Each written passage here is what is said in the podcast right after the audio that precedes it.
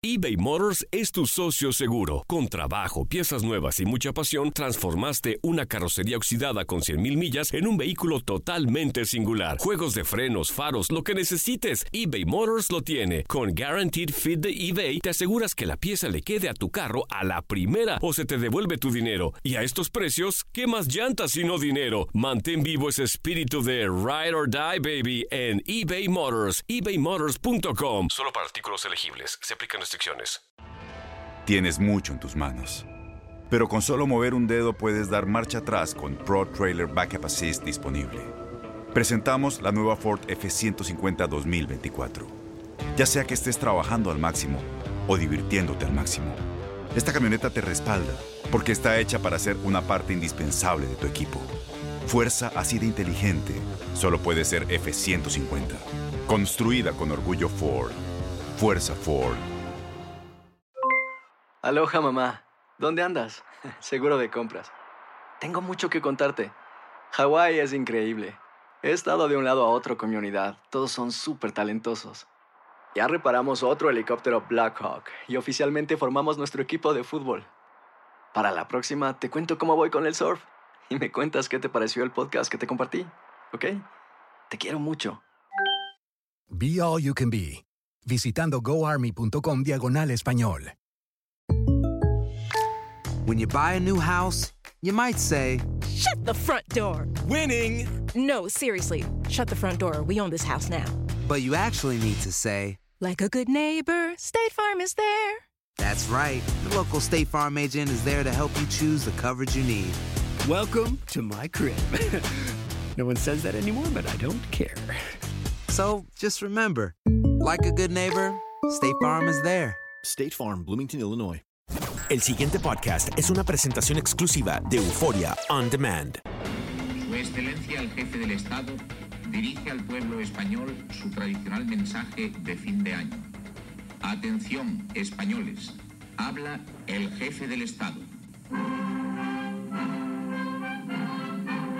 No, no se asuste nadie, no estamos viajando al pasado. Lo que pasa es que ayer, cuando estuve mirando eh, en las redes sociales, que fue donde lo vi, el mensaje del gobernador de Navidad, pues recordé que en tiempos de la dictadura de Franco, que fueron 40 años de la historia española, desde 1939 hasta 1975 ininterrumpidamente, pues se estilaba que Franco, que no era rey, ni podía suceder eh, en, en la dinastía, porque él lo que hizo fue que interrumpió la dinastía y la monarquía española por casi 40 años, eh, tuviera un mensaje de fin de año, que era lo mismo que un mensaje de Navidad, y allí Franco usaba eso para muchas cosas, para hacer un recuento de los logros, para mandar amenazas veladas a los enemigos del régimen, a los que mantuvo con mano de hierro hasta su muerte, eh, y para además encaminar la proyección de la propaganda del régimen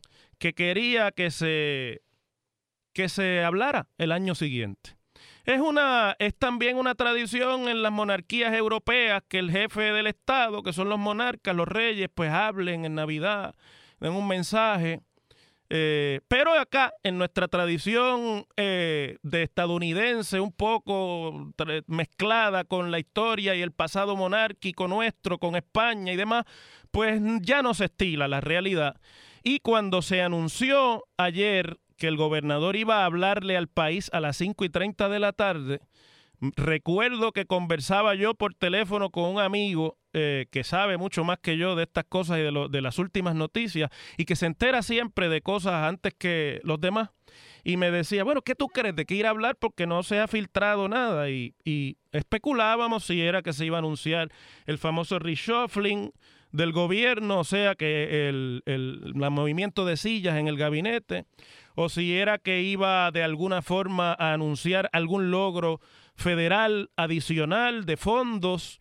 De hecho, eh, el gobernador también tuvo una conferencia de prensa que se anunció con muchos bombos y platillos eh, con el secretario de la vivienda y al final era para entregar unos títulos de propiedad que son cosas en las que usualmente, a menos que o se esté en campaña activa electoral o las cosas estén malas en términos de la proyección pública del gobierno, pues no se estila meter al gobernador. El otro día también estuvo una redada donde al final lo que trascendió fue que había unos universitarios que vendían marihuana cerca de una universidad privada en, en Cupey y que los arrestaron por estar vendiendo marihuana, aunque incautaron algunas armas también. Eh, entonces uno pues se tiene que preguntar cuál fue el ejercicio, cuál es la razón de ser de ese ejercicio de proyección y propaganda que hizo el gobernador ayer. Que déjenme decirles una cosa, eh, yo creo que el gobernador está plenamente consciente de cuál es su situación política. No está, como otros gobernadores que hemos tenido en el pasado, en estado de negación, sino que él está consciente de que las cosas no marchan como él esperaba y que necesita hacer unas cosas que normalmente no se estilan. Por otro lado, también eh, yo creo que el mensaje del gobernador eh, está anunciando constantemente que el gobernador va a hablar por televisión y después que pasen las cosas que pasaron ayer, que no tenía nada que decir, pues eh, en realidad le resta importancia a ese tipo de anuncios. Un día como el de ayer en el que había gente metidos en el tapón de Plaza Las Américas que estuvieron horas por entrar a la misma hora en que se iba a transmitir este mensaje. Había un amigo periodista que estaba preguntando que cómo se llamaba la senadora que dejó el carro una vez en medio de la calle y se fue porque se estaba blanco encima y tuvo que salir corriendo. Si no me equivoco, amigo periodista, esa fue la senadora del distrito de donde tú vienes, porque tú eres de allá del sur, eh, que se llamaba o se llama, porque debe estar viva todavía, Ananisi Goico. Pues en realidad eh, uno se tiene que preguntar cuánta gente estaba viendo el mensaje del gobernador ayer. Pero fíjense para lo que utilizó el tiempo el gobernador. Primero, hizo un recuento de por qué no ha podido hacer prácticamente nada. Habló de que su administración ha tenido que enfrentar el reto de gobernar con una junta de supervisión fiscal impuesta por el Congreso. Habló del problema que el país enfrenta después de las catástrofes eh, de los dos huracanes del año pasado. Y habló de que el año 2019 pues es el año de la mitad de su administración, que se cumple la mitad de su término y que él pues ha estado fajado ahí tratando de hacer un trabajo que es prácticamente, se necesita ser sobrehumano para poderlo llevar a cabo. Yo escuché al gobernador en la mañana plogueando su entrevista. Plogueando es el lenguaje que usamos acá en los medios para cuando usted le hace promoción a algo, para que la gente esté pendiente, porque quiere que la gente esté pendiente.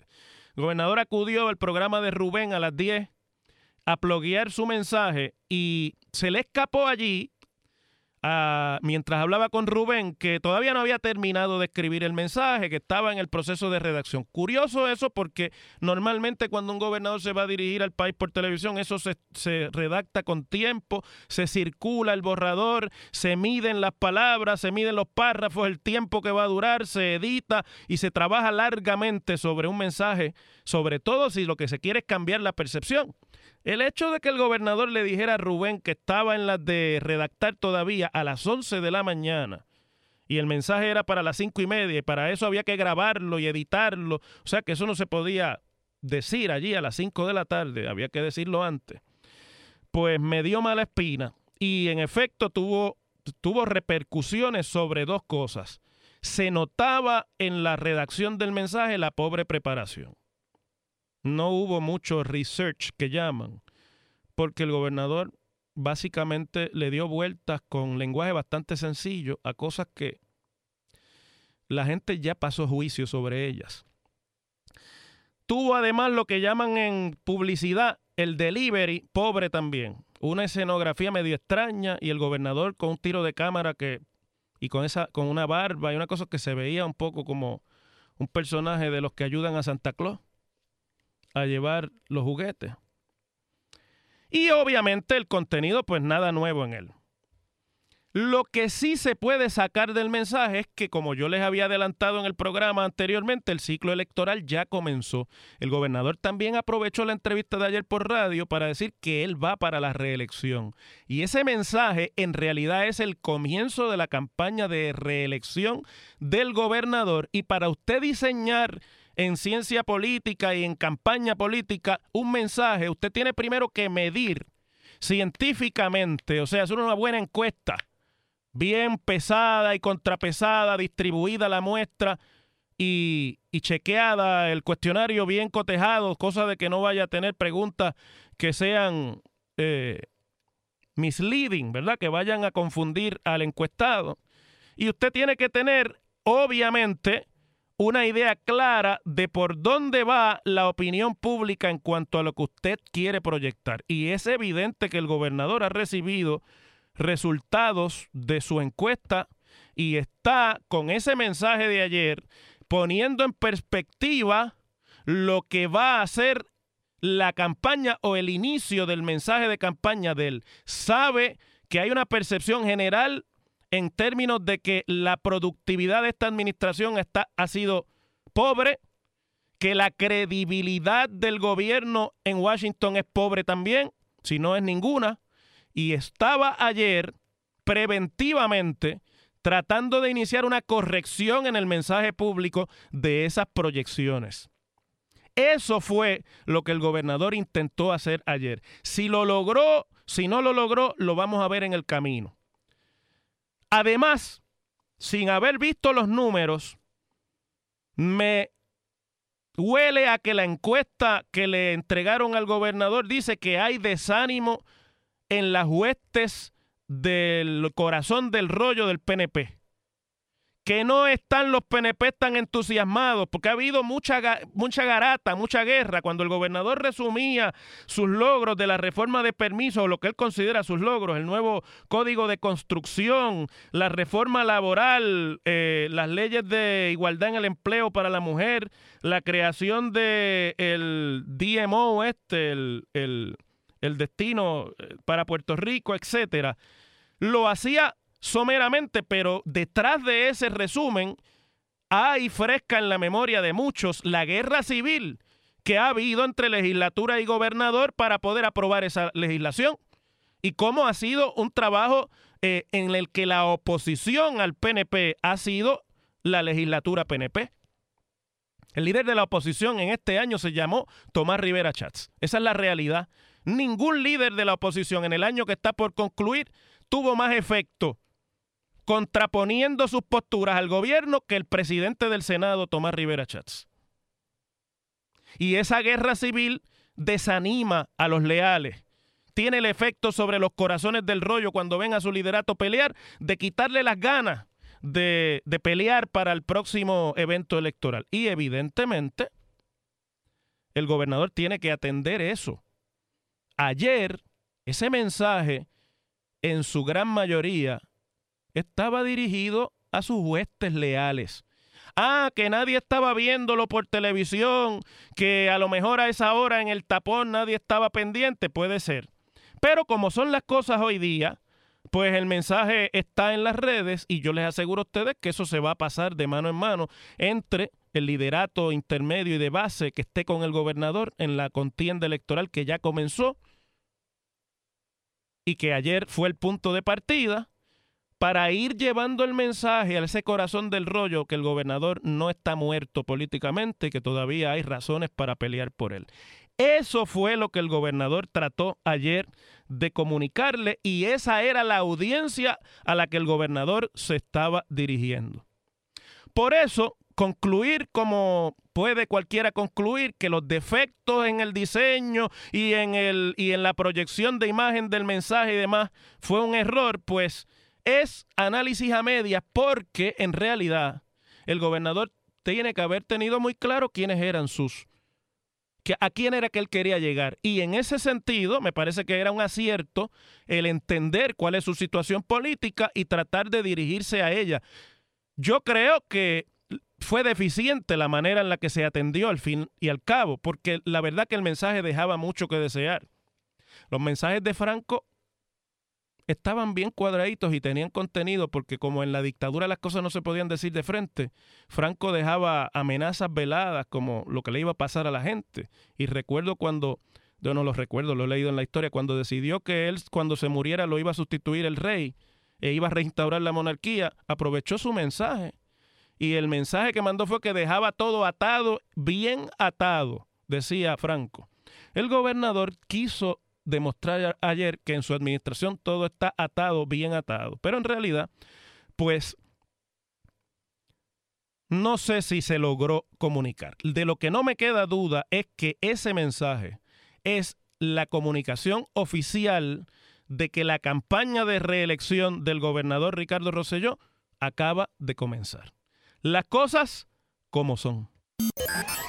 En WKAQ se abre el aula del profesor Ángel Rosa. Conoce de primera mano cómo se bate el cobre en la política. Las cosas como son.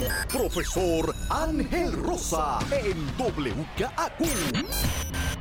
Bueno, aprovecha los ofertazos navideños de Braulio Agosto, Mitsubishi, ven y llévate la Outlander con 5 mil dólares de bono y 1.9% APR G4 con 3 mil dólares de bono. Te regalamos el primer pago de la Eclipse Cross o un bono de 2.200 dólares. Además, oferta donde te regalan el primer pago y aceptan trading. Braulio Agosto, empresa netamente puertorriqueña. Llama ahora al 787-492-0830. 787-492-0830. Si estás pensando regalar un carro ahora para Navidad, Braulio Agosto es tu respuesta con esa oferta que te acabo de describir. Llama 787-492-0830. Un mensaje traído por tu dealer Braulio Agosto. Bueno, aquí en este programa, digo, a las 2 de la tarde, cuando estamos en nuestro horario, hemos dado mucha atención a la reestructuración que se hizo como resultado de eh, la política pública esta de consolidar agencias en la Comisión de Servicio Público. Una de las reestructuraciones que se hizo fue unir la parte regulatoria sobre el transporte turístico que tiene eh, o que tenía la Compañía de Turismo de Puerto Rico y la parte regulatoria sobre los transportistas de otra naturaleza que tenía la Comisión de Servicio Público que ya no existe y se creó entonces el negociado de transporte y otros servicios públicos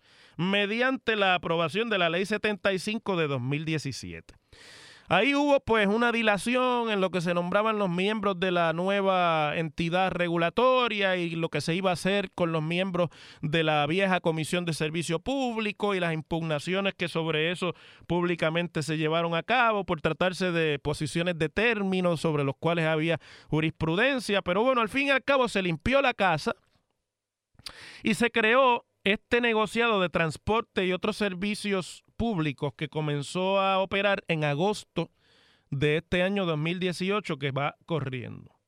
Allí tienen que llegar todos los que en Puerto Rico se dedican al negocio de la transportación, taxis turísticos eh, y otro tipo de vehículos que se utilizan para negocios en Puerto Rico.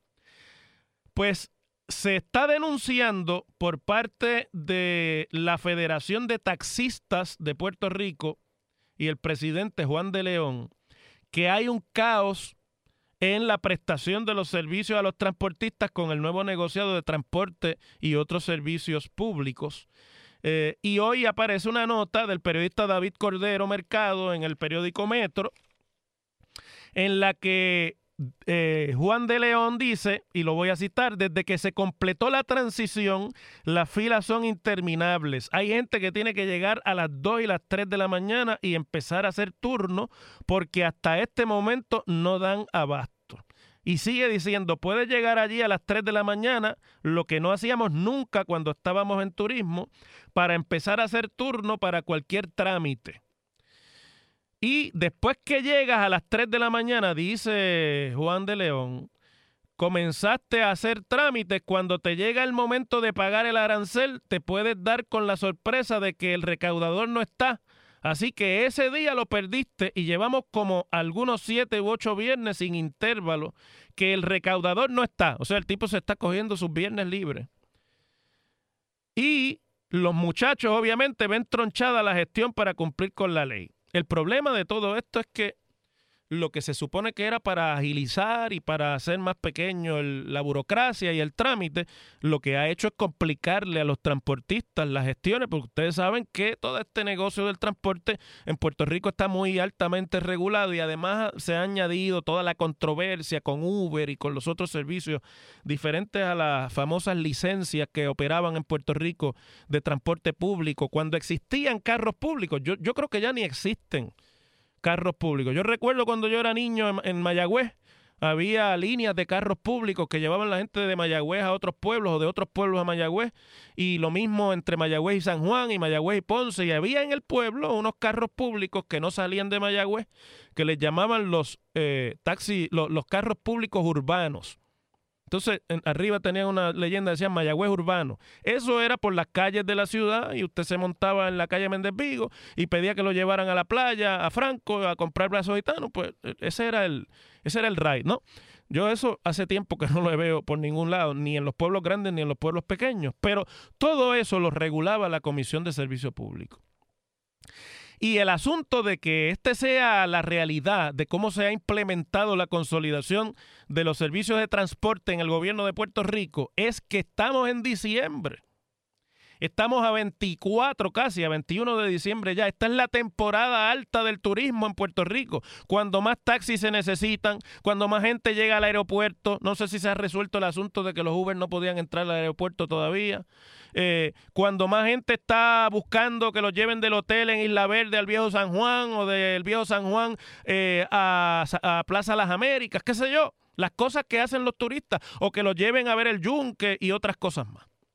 Y en el medio de esa temporada, que es la zafra de los que se dedican al transporte turístico, y es la zafra del turismo en Puerto Rico, la situación regulatoria del negociado este es un caos. Entonces, el gobernador se dirige al país ayer diciendo que los esfuerzos de su gobierno van encaminados al desarrollo económico y a resolver el problema eh, de, de, la reducción económica para que Puerto Rico pueda enfrentar los retos del futuro y demás. Y entonces, al otro día, estas son las cosas que salen sobre cómo opera una de las industrias en las que se ha puesto la esperanza para sacar a Puerto Rico del hoyo. Porque aquí todo el mundo habla del turismo como la panacea, ¿no? Y resulta que ni sacar los trámites de transportación turística en Puerto Rico en este momento está funcionando. Eso de que el recaudador se coge los viernes y no hay quien le cobre, quiere decir que no hay más que uno. ¿Cómo es eso? Agárreme esa gata por el rabo. El pasado podcast fue una presentación exclusiva de Euphoria On Demand. Para escuchar otros episodios de este y otros podcasts, visítanos en euphoriaondemand.com. Aloha mamá. Sorry por responder hasta ahora. Estuve toda la tarde con mi unidad arreglando un helicóptero Black Hawk. Hawái es increíble. Luego te cuento más. Te quiero. Be All You Can Be, visitando goarmy.com diagonal español. Boost Mobile tiene una gran oferta para que aproveches tu reembolso de impuestos al máximo y te mantengas conectado. Al cambiarte a Boost, recibe un 50% de descuento en tu primer mes de datos ilimitados. O, con un plan ilimitado de 40 dólares, llévate un Samsung Galaxy A15 5G por $39.99. Obtén los mejores teléfonos en las redes 5G más grandes del país. Con Boost Mobile, cambiarse es fácil. Solo visita boostmobile.com. Boost Mobile, sin miedo al éxito. Para clientes nuevos y solamente en línea, requiere AroPay. 50% de descuento en el primer mes requiere un plan de 25 dólares al mes. Aplican otras restricciones. Visita Boost Este abril te invitamos a nuestra feria virtual Univisión Contigo rumbo a la universidad. Conéctate virtualmente con representantes de colegios y universidades en la costa este, desde Nueva York a Florida. Aprende sobre ayuda financiera, becas y otros recursos para continuar tu educación. Regístrate para asistir y para la oportunidad de ganar una tableta. Te esperamos en Univisión Contigo rumbo a la universidad del 3 al 9 de abril. Regístrate ya en univision.com diagonal universidad. Encantaría tener 100 dólares extra en tu bolsillo? Haz que un experto bilingüe de TurboTax declare tus impuestos para el 31 de marzo y obtén 100 dólares de vuelta al instante. Porque no importa cuáles hayan sido tus logros del año pasado, TurboTax hace que cuenten. Obtén 100 dólares de vuelta y tus impuestos con 100% de precisión. Solo con Intuit TurboTax. Debes declarar para el 31 de marzo. Crédito solo aplicable al costo de la presentación federal con TurboTax Full Service. Oferta sujeta a cambios o cancelación en cualquier momento.